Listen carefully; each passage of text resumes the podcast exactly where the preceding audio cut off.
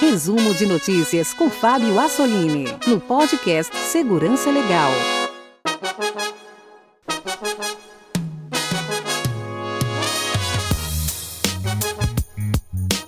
Bem-vindos a mais um resumo de notícias no podcast Segurança Legal, edição 204, gravada em 21 de junho de 2019. Aqui você fica bem informado sobre o que ocorre no mundo da segurança da informação. Essa é nossa curadoria de notícias. Para você que não teve tempo de acompanhar o noticiário, aqui nós selecionamos e comentamos as notícias mais importantes. Sempre lembrando aos nossos ouvintes que estamos abertos a receber as suas sugestões ou as suas críticas. Para entrar em contato conosco é muito fácil, nosso e-mail é o podcast segurançalegal.com. Nós também temos uma campanha de financiamento coletivo. Nosso projeto é mantido pelos ouvintes. Caso você queira colaborar, acesse o site apoia.se barra segurança legal, escolha uma modalidade de apoio e entre os benefícios recebidos você terá acesso lá ao nosso grupo exclusivo, onde estão eu, o Guilherme e o Vinícius, entre outros apoiadores que gostam do nosso projeto.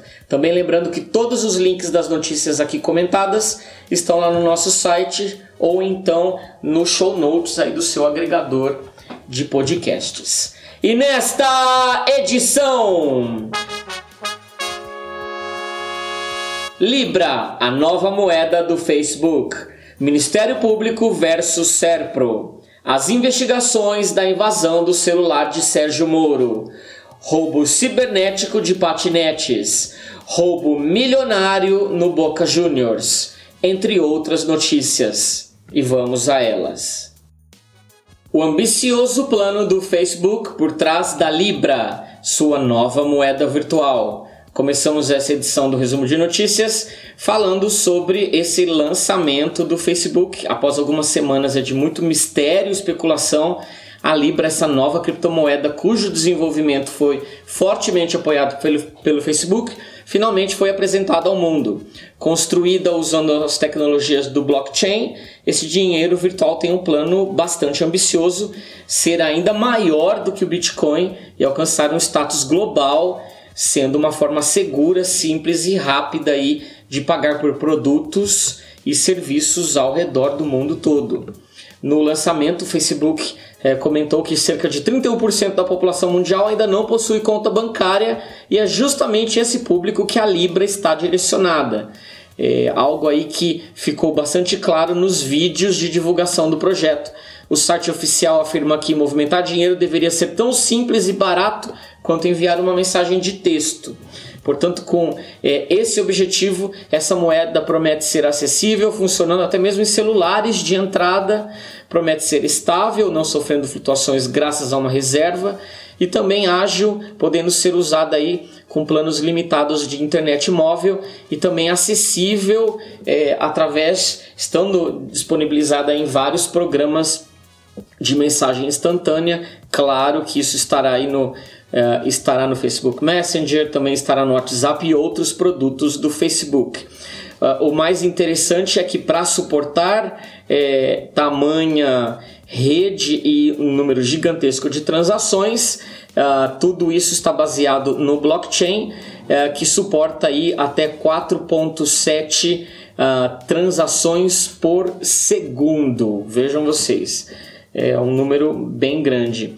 A aquisição de Libras deve ser como qualquer outra criptomoeda, através das corretoras ou dos exchanges que disponibilizam, disponibilizarão o câmbio para qualquer moeda que você desejar. Tudo isso indica que no seu lançamento cada unidade da Libra deve ter mais ou menos o preço do dólar ou do euro, para não confundir os cidadãos que não possuem muito conhecimento da área.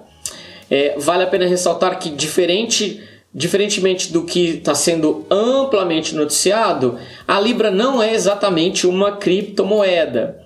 É, a rede social, o Facebook, de fato tem um papel muito importante no projeto, mas ele é apenas um dos membros fundadores, junto com outras empresas aí como a Booking, como a Coinbase, o eBay, o Spotify, Mastercard, Visa e tem até brasileiro no meio, o caso do Mercado Pago. É, mas quem, claro, está comandando tudo isso aí é a Libra Association e entre os membros lá está o Facebook que meio que está liderando uh, liderando o projeto. Então, se você escutar que isso é uma isso é uma criptomoeda do Facebook, isso não é totalmente verdade, já que há outras empresas por trás do projeto.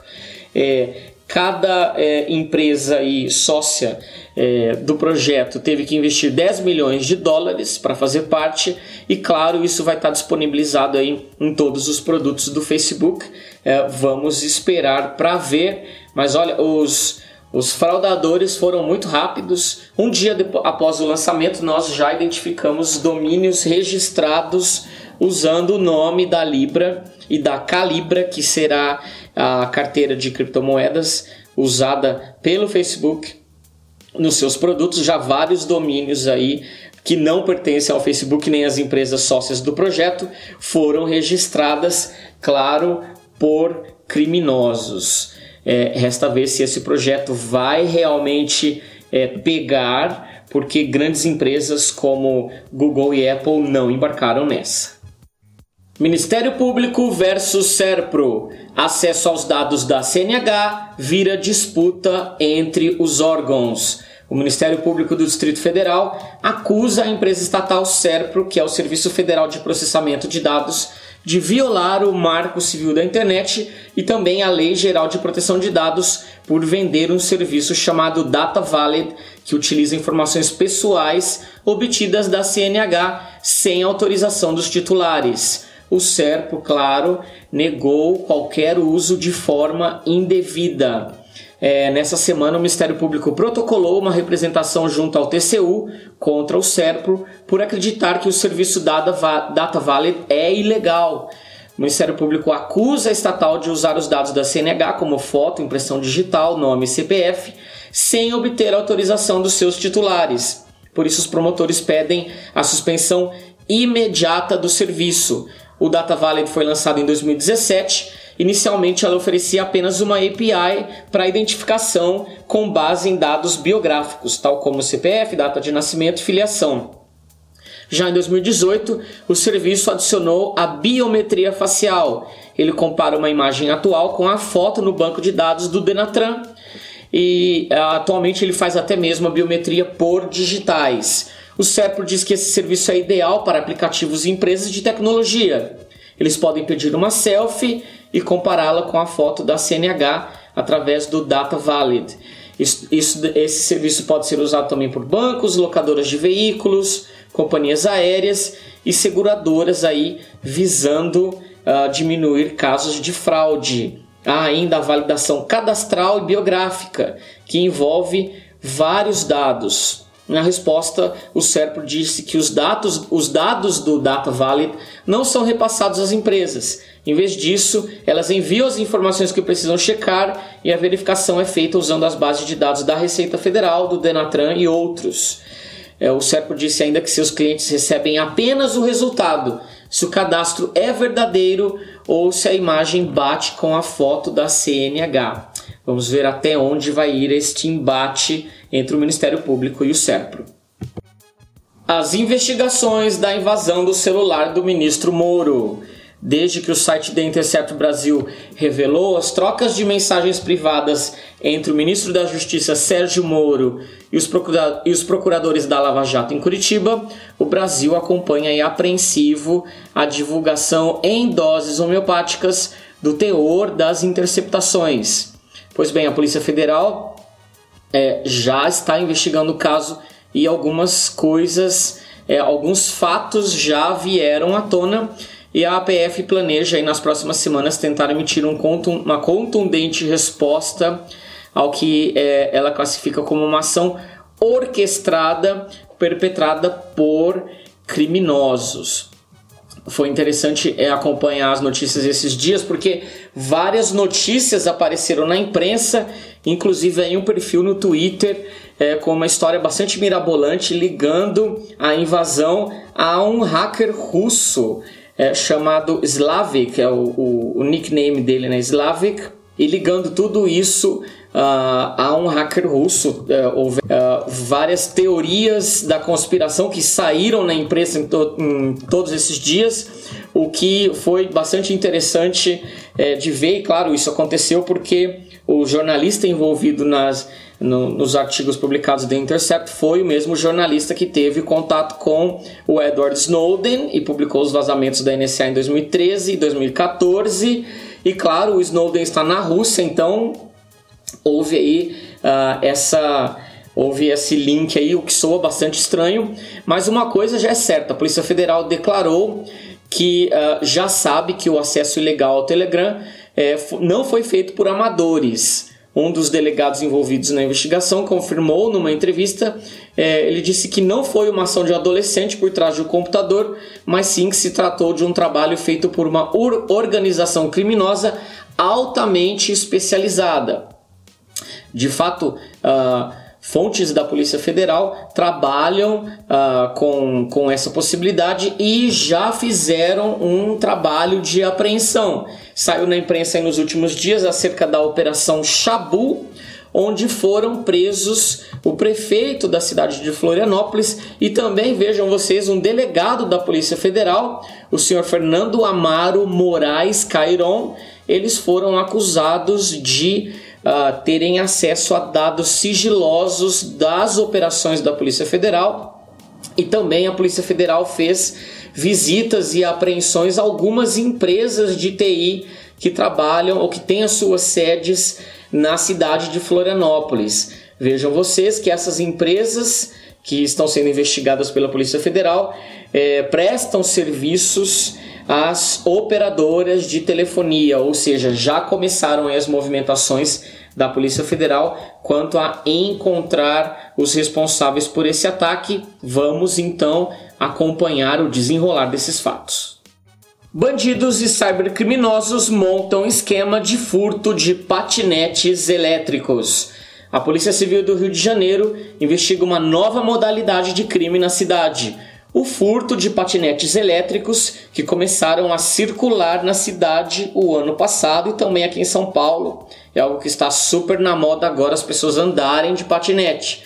Pois bem, segundo informações da Polícia Civil do Rio, grupos criminosos descobriram uma maneira de desbloquear o sinal de, de GPS que acompanha esses equipamentos, impedindo o monitoramento por parte da empresa dona do patinete. Com isso, esses aparelhos aí estão sendo descaracterizados e vendidos pelo preço de 250 reais cada um. A polícia também confirmou o crime, disse que essa é uma nova modalidade que está surgindo agora e, uh, de acordo com os delegados envolvidos nas, nas investigações, os grupos criminosos que roubam os patinetes estão atuando, claro, vejam vocês, com cybercriminosos.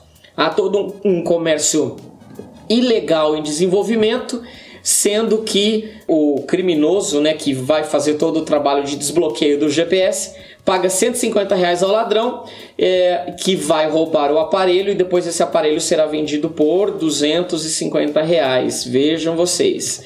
É, numa operação recente da Polícia Militar, feita no Complexo da Maré, no Rio de Janeiro, além da apreensão de drogas, armamento, eles recuperaram seis patinetes elétricos que haviam sido descaracterizados e todos eles estavam desbloqueados, e claro, isso foi feito pelos criminosos. Olha, nós não podemos ter coisas boas e interessantes aqui no Brasil, que a bandidagem sempre vai tentar uma forma de roubar o que nós temos de bom. O WhatsApp vai processar empresas que dispararem mensagens em massa. O WhatsApp vem adotando aí uma série de medidas visando coibir a disseminação de spam e notícias falsas por meio do seu serviço. A mais recente delas não consiste em nenhum artifício técnico, porém no seu FAQ, lá no Frequent Answers and Questions, o WhatsApp agora alerta que ele poderá processar empresas que chegarem a violar as condições de uso do programa. Na página o WhatsApp ressalta que o seu serviço existe para permitir a comunicação entre pessoas ou para que empresas possam ter um canal que as auxilie no relacionamento com os seus clientes. No entanto, o disparo de mensagens automáticas ou emitidas em massa que fogem desses propósitos não é permitido de acordo com os novos termos de uso do serviço. É, todos nós sabemos aí que nas últimas eleições o WhatsApp foi abusadíssimo por vários candidatos aí visando disseminar fake news, todas elas aí com fins políticos ou ideológicos. É, essa é mais uma tentativa do WhatsApp de coibir essa prática. É, além disso, eles passaram a restringir o encaminhamento de mensagens para no máximo cinco conversas por vez. Essa medida foi adotada inicialmente na Índia e no começo do ano ela passou a ter alcance global. Além disso, o WhatsApp afirma que tem aí mecanismos baseados em uh, inteligência artificial que tentam identificar e barrar as formas de uso não autorizadas do serviço. Mas o próprio WhatsApp reconhece que há empresas que tentam burlar esses sistemas a despeito de todos os esforços aí para melhorá-los e por isso emitiu esse alerta aí que eles poderão processar as empresas que venham a abusar da plataforma. Olha, já no próximo ano nós vamos saber se essas medidas vão dar certo ou não. Haverá eleições para presidente nos Estados Unidos e aí nós vamos saber se realmente essas medidas estão surtindo efeito. Huawei não será banida no Brasil. O vice-presidente da República, Milton Mourão, afirmou em entrevista publicada pelo jornal, jornal Valor Econômico que não há qualquer plano do governo federal em banir as atividades da Huawei no Brasil. Diversos aliados dos Estados Unidos têm sido pressionados pelo presidente Donald Trump a impedir que a empresa chinesa continue operando em suas fronteiras. Austrália e Japão já cederam aos pedidos dos Estados Unidos e estão dificultando as atuações da empresa em seus países mas há casos de países como o da Alemanha que resolveu não participar da caça à empresa chinesa. Os Estados Unidos têm aí acusado a Huawei de usar os seus equipamentos de telecomunicação para espionar países ao redor do mundo e compartilhar esses dados com o governo chinês. Claro que a empresa tem negado, nós já comentamos esse fato no último resumo de notícias, mas a questão é que até agora nenhuma evidência foi apresentada pelo governo americano para corroborar essa acusação. Uh, o vice-presidente Mourão, inclusive, citou essa falta de dados para dizer que o Brasil não tem qualquer interesse em aplicar essas sanções. Ele afirmou, abre aspas, eu não tenho dados para lhes dizer que estão cometendo isso. Seria uma leviandade minha dizer que isso está acontecendo. Fecha aspas. Como nós sabemos, a Huawei é líder mundial em equipamentos de telecomunicações e deve ser uma fornecedora essencial do material para a implementação do 5G no Brasil, como tem sido em alguns países que já estão, já estão operando essas redes de quinta geração. Ah, o presidente Mourão, o vice-presidente Mourão ainda afirmou, abre aspas, eu sei que o presidente Trump alertou Bolsonaro sobre a Huawei. Quando eu tive a oportunidade de conversar com o presidente da Huawei lá na China, eu disse para ele: olha, vocês têm que criar um ambiente de confiança na empresa, de modo que nenhum país que vai receber a empresa e a tecnologia de vocês vão que vocês vão instalar fique preocupado com que todos os dados que estarão é, no seu poder é, pertencerão também ao governo chinês. Fecha aspas. Essas foram as afirmações do vice-presidente à imprensa e também ainda na mesma semana, de forma interessante, o presidente do Google no Brasil comentou com a imprensa, é, o senhor Fábio Coelho comentou, comentou com a imprensa brasileira que a Huawei não respeita as políticas de privacidade, o que é um discurso aí em conjunto com o que o Google tem afirmado lá nos Estados Unidos. Por isso eles afirmaram uh, sobre o banimento da empresa que provavelmente não deve ocorrer aqui no país. Mais ataques milionários contra corretoras de criptomoedas. Pois é, olha, dois ataques milionários registrados contra duas corretoras de criptomoedas, uma delas aqui no Brasil. O grupo Bitcoin Banco, com sede em Curitiba e dono das exchanges Negocie Coins e Tem BTC, identificou recentemente 50 milhões de reais em saques fraudulentos nas suas plataformas em meio a uma investigação policial limitou as retiradas dos recursos dos clientes.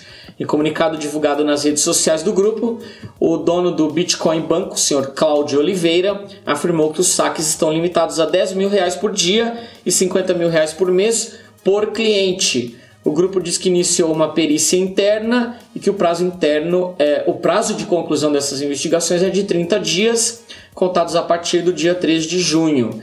Segundo ele, a normalização dos pagamentos aos clientes ainda não tem prazo definido devido ao grande volume de saques pendentes.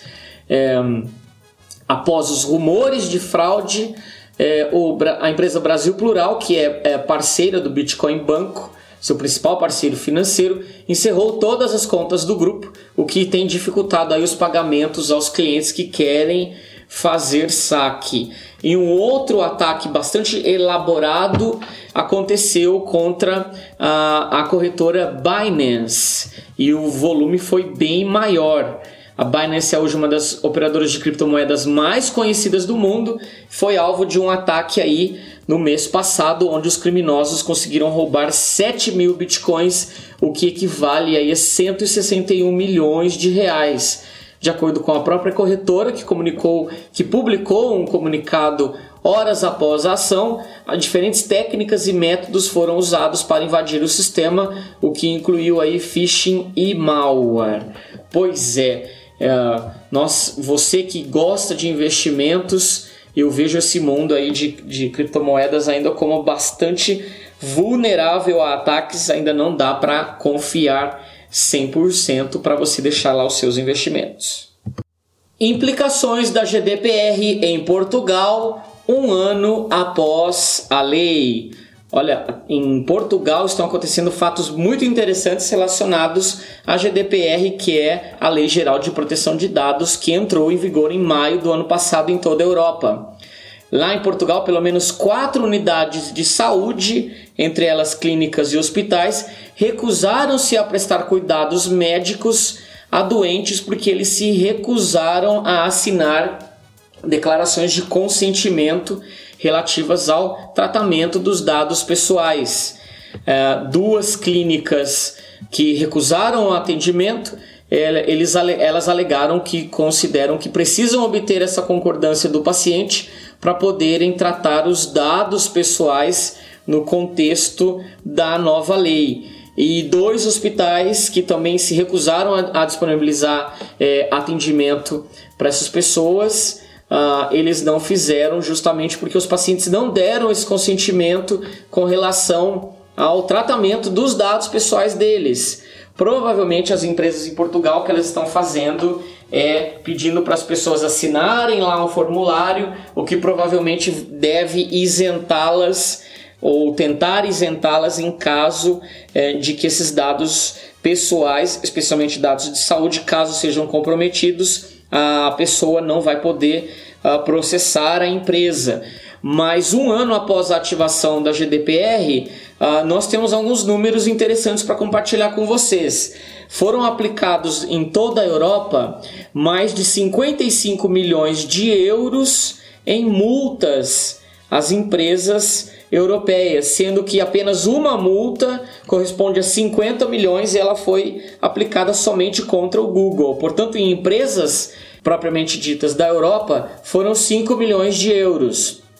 Foram no total 281 mil casos que foram reportados às autoridades, sendo 144 mil reclamações, 89 mil foram uh, incidentes de vazamento de dados e 47 mil relacionados com outros fatores.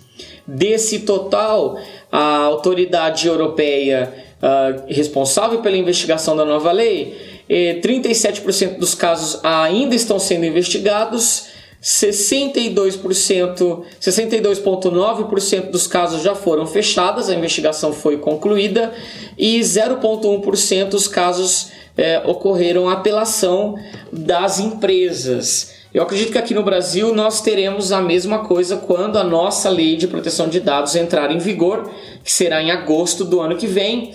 E eu gostaria de deixar para os nossos ouvintes um simulador. A empresa brasileira Tempest publicou no seu site um simulador, um teste para que as empresas possam verificar o quão longe elas estão do compliance para essa nova lei que entrará é, em vigor no ano que vem. Os nossos ouvintes já sabem, os links estão lá no nosso site. Operação da Polícia Federal contra crimes cibernéticos prende grupo que fraudava provas da OAB. A Polícia Federal de São Paulo prendeu cinco pessoas durante uma ação de combate a crimes cibernéticos é, neste mês, intitulada de Operação Singular. Essa operação encontrou fraudes bancárias e também uma organizadora de concursos. O principal co crime cometido pelo grupo é a fraude bancária com roubo de dados de cartões e a sua revenda. Uh, dois mandados de prisão foram cumpridos em São Paulo e também dois no Rio Grande do Sul e ainda outros em, no, em Ceará, na cidade de Fortaleza. Os agentes também cumpriram cinco mandados de busca e apreensão em outros lugares. A investigação ocorreu na chamada Deep Web, que é o nome aí que a imprensa dá é, para o acesso feito através da rede Tor. Muito bem, de acordo com a Polícia Federal, um dos criminosos da quadrilha invadiu o sistema de informática de uma grande empresa responsável pela elaboração de concursos e ele cobrava valores em criptomoedas para aprovar candidatos que conseguissem chegar à segunda fase do exame da Ordem de Advogados do Brasil, a OAB. Vejam vocês. É, na casa uh, do grupo eles encontraram, a polícia encontrou, claro, sempre muito dinheiro em espécie e uh, o fato interessante aí é que o grupo possibilitava aos pagantes a aprovação nas provas da OAB. Infelizmente, é o alcance de até onde ia a ação desses criminosos. E ainda no capítulo de prisões, a polícia do Rio de Janeiro prendeu um cybercriminoso uh, suspeito aí de desviar mais de 30 milhões de reais. A Polícia Civil, Civil do Rio prendeu na operação Open Doors uh, o senhor Newton César Rocha de Castro, segundo a polícia ele seria o responsável por desenvolver os programas, os códigos maliciosos uh, que era usado na invasão das contas bancárias das vítimas. Ele estava escondido na sua casa Uh, e a polícia, ao encontrá-lo e prendê-lo, afirmou que ele tinha planos de fugir para o Uruguai. Isso porque o grupo ao qual esse criminoso atuava, uh, 29 integrantes dele foram presos em setembro de 2019. Uh, ah, entre, entre eles aí um cantor sertanejo que nós comentamos aqui na época, o Rick Ribeiro, que uh, também fazia parte do grupo e usava o dinheiro para comprar carros de luxo. Um dos veículos aí dele estava avaliado no valor de 500 mil reais, meio milhão de reais. A polícia continuou seu trabalho de investigação e chegou até o Colder. Esse Colder sozinho aí foi Uh, foi suspeito, é suspeito de ter roubado até 30 milhões de reais. E para terminar o capítulo aí de prisões da polícia, a Polícia Federal uh, no final do mês passado deflagrou a uma operação chamada Egipto. Aliás, que nomes uh, a Polícia Federal tem escolhido para suas operações? Não são, são nomes sempre muito criativos. Pois bem, a Operação Egipto no final do mês passado uh, prendeu aí criminosos por trás de uma suposta instituição financeira responsável aí pela venda de criptomoedas. Claro, essa empresa atua sem autorização do Banco Central Uh, e segundo a Polícia Federal, essa empresa possuía créditos de mais de 700 milhões de reais. Participaram da operação cerca de 130 policiais federais, 20 servidores da Receita e 6 policiais civis em 10 mandados de prisão, uh, 25 de busca e apreensão em cidades gaúchas no Rio Grande do Sul, Santa, Cata Santa Catarina e também aqui em São Paulo. As ordens judiciais de bloqueio de ativos financeiros também foram expedidas além da apreensão de imóveis e veículos de luxo. A Polícia Federal não revelou o nome da empresa, é, contudo, a APF afirmou que a empresa atua no esquema de pirâmide, por isso o nome Egipto, e que eles estariam captando recursos de terceiros sem autorização dos órgãos competentes para investimento no mercado de criptomoedas. A empresa assumiu o compromisso de um retorno de 15% por mês é, para quem colocasse o dinheiro no esquema. E claro, esse pessoal foi preso pela Polícia Federal. É algo que está na moda agora, empresas oferecerem investimentos de criptomoedas prometendo lucros é, gigantescos, né? Sempre que você vê esse tipo de esquema, é bom desconfiar. Câmara proíbe envio de SMS comercial. A Comissão de Constituição de Justiça e Cidadania da Câmara dos Deputados aprovou uma modificação na Lei Geral de Telecomunicações para proibir o envio de mensagens de texto comerciais pelas operadoras de telefonia móvel a seus clientes. A proibição vale tanto para mensagens de autoria da operadora quanto de terceiros. A modificação consta de um substitutivo elaborado pelo deputado Alceu Moreira sobre o projeto de lei 753-03, de autoria do falecido deputado José Carlos Martinez. A aprovação no CCJ aconteceu em caráter conclusivo, o que significa que o texto agora vai direto para o Senado, a não ser que haja algum recurso que obrigue a uma votação no plenário da Câmara. O texto diz o seguinte: as prestadoras dos serviços móvel, celular e móvel pessoal são proibidas de enviarem mensagens de cunho comercial próprias ou de terceiros para os terminais de seus clientes. O descumprimento do dispositivo no caput deste artigo ensejará a aplicação de sanções administrativas cabíveis previstas na lei.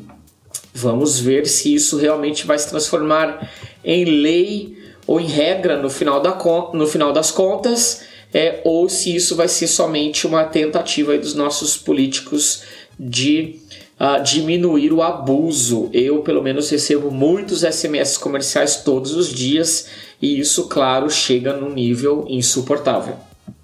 Aplicativos para Android com publicidade agressiva foram instalados 440 milhões de vezes.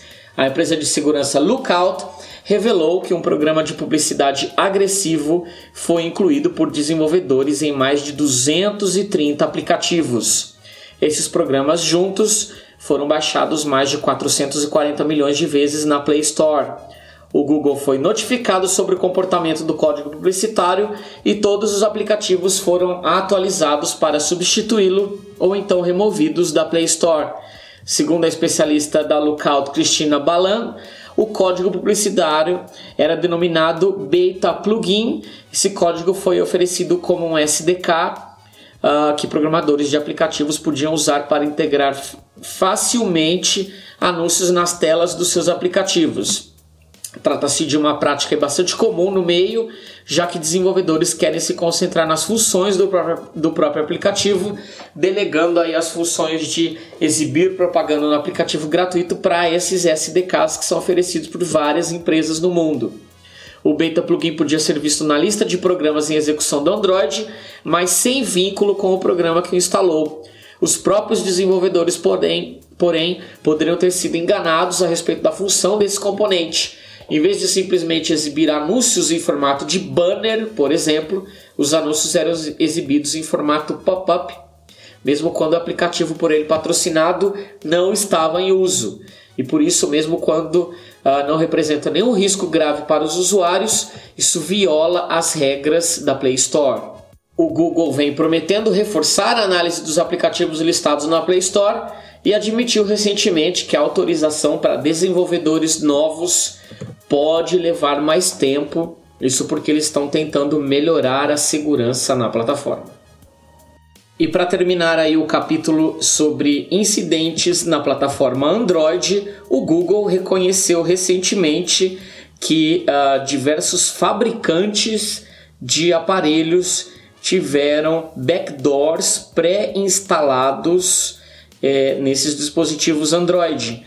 Ah, de acordo com esse eh, pronunciamento recente do Google, trata-se do malware Tríada, que já foi amplamente notificado e publicado por companhias de antivírus como a Dr. E a Kaspersky. Esse malware foi encontrado em 2017, pré-instalado em diversos aparelhos Android, entre eles o Ligo M5, o Ligo M8, o Nomo S10 e o Nomo S20.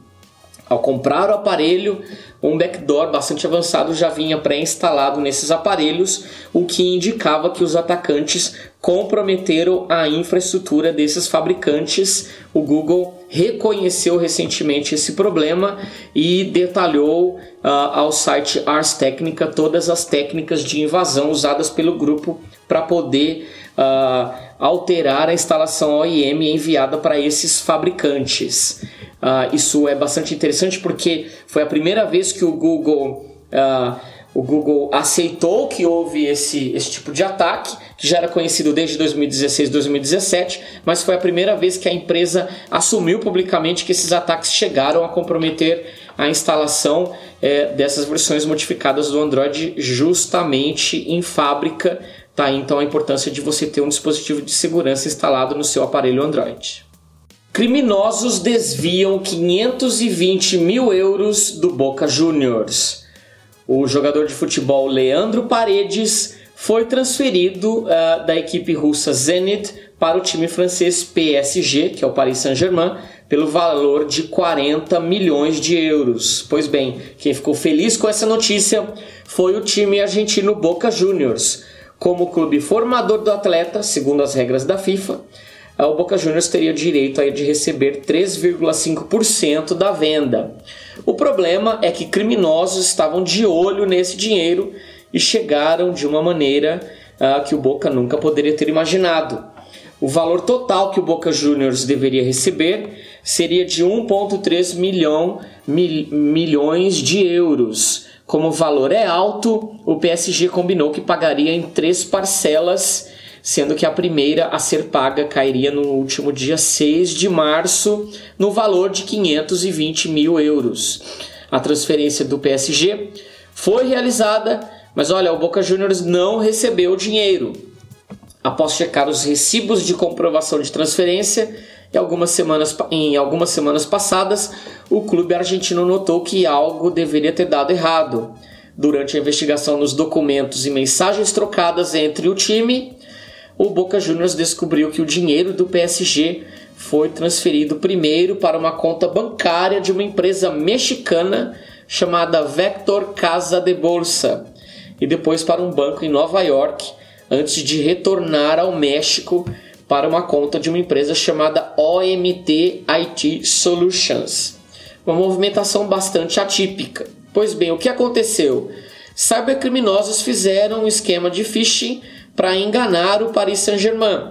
Ou é o golpe que, famoso que nós chamamos de BEC, que é o Business Email Compromise.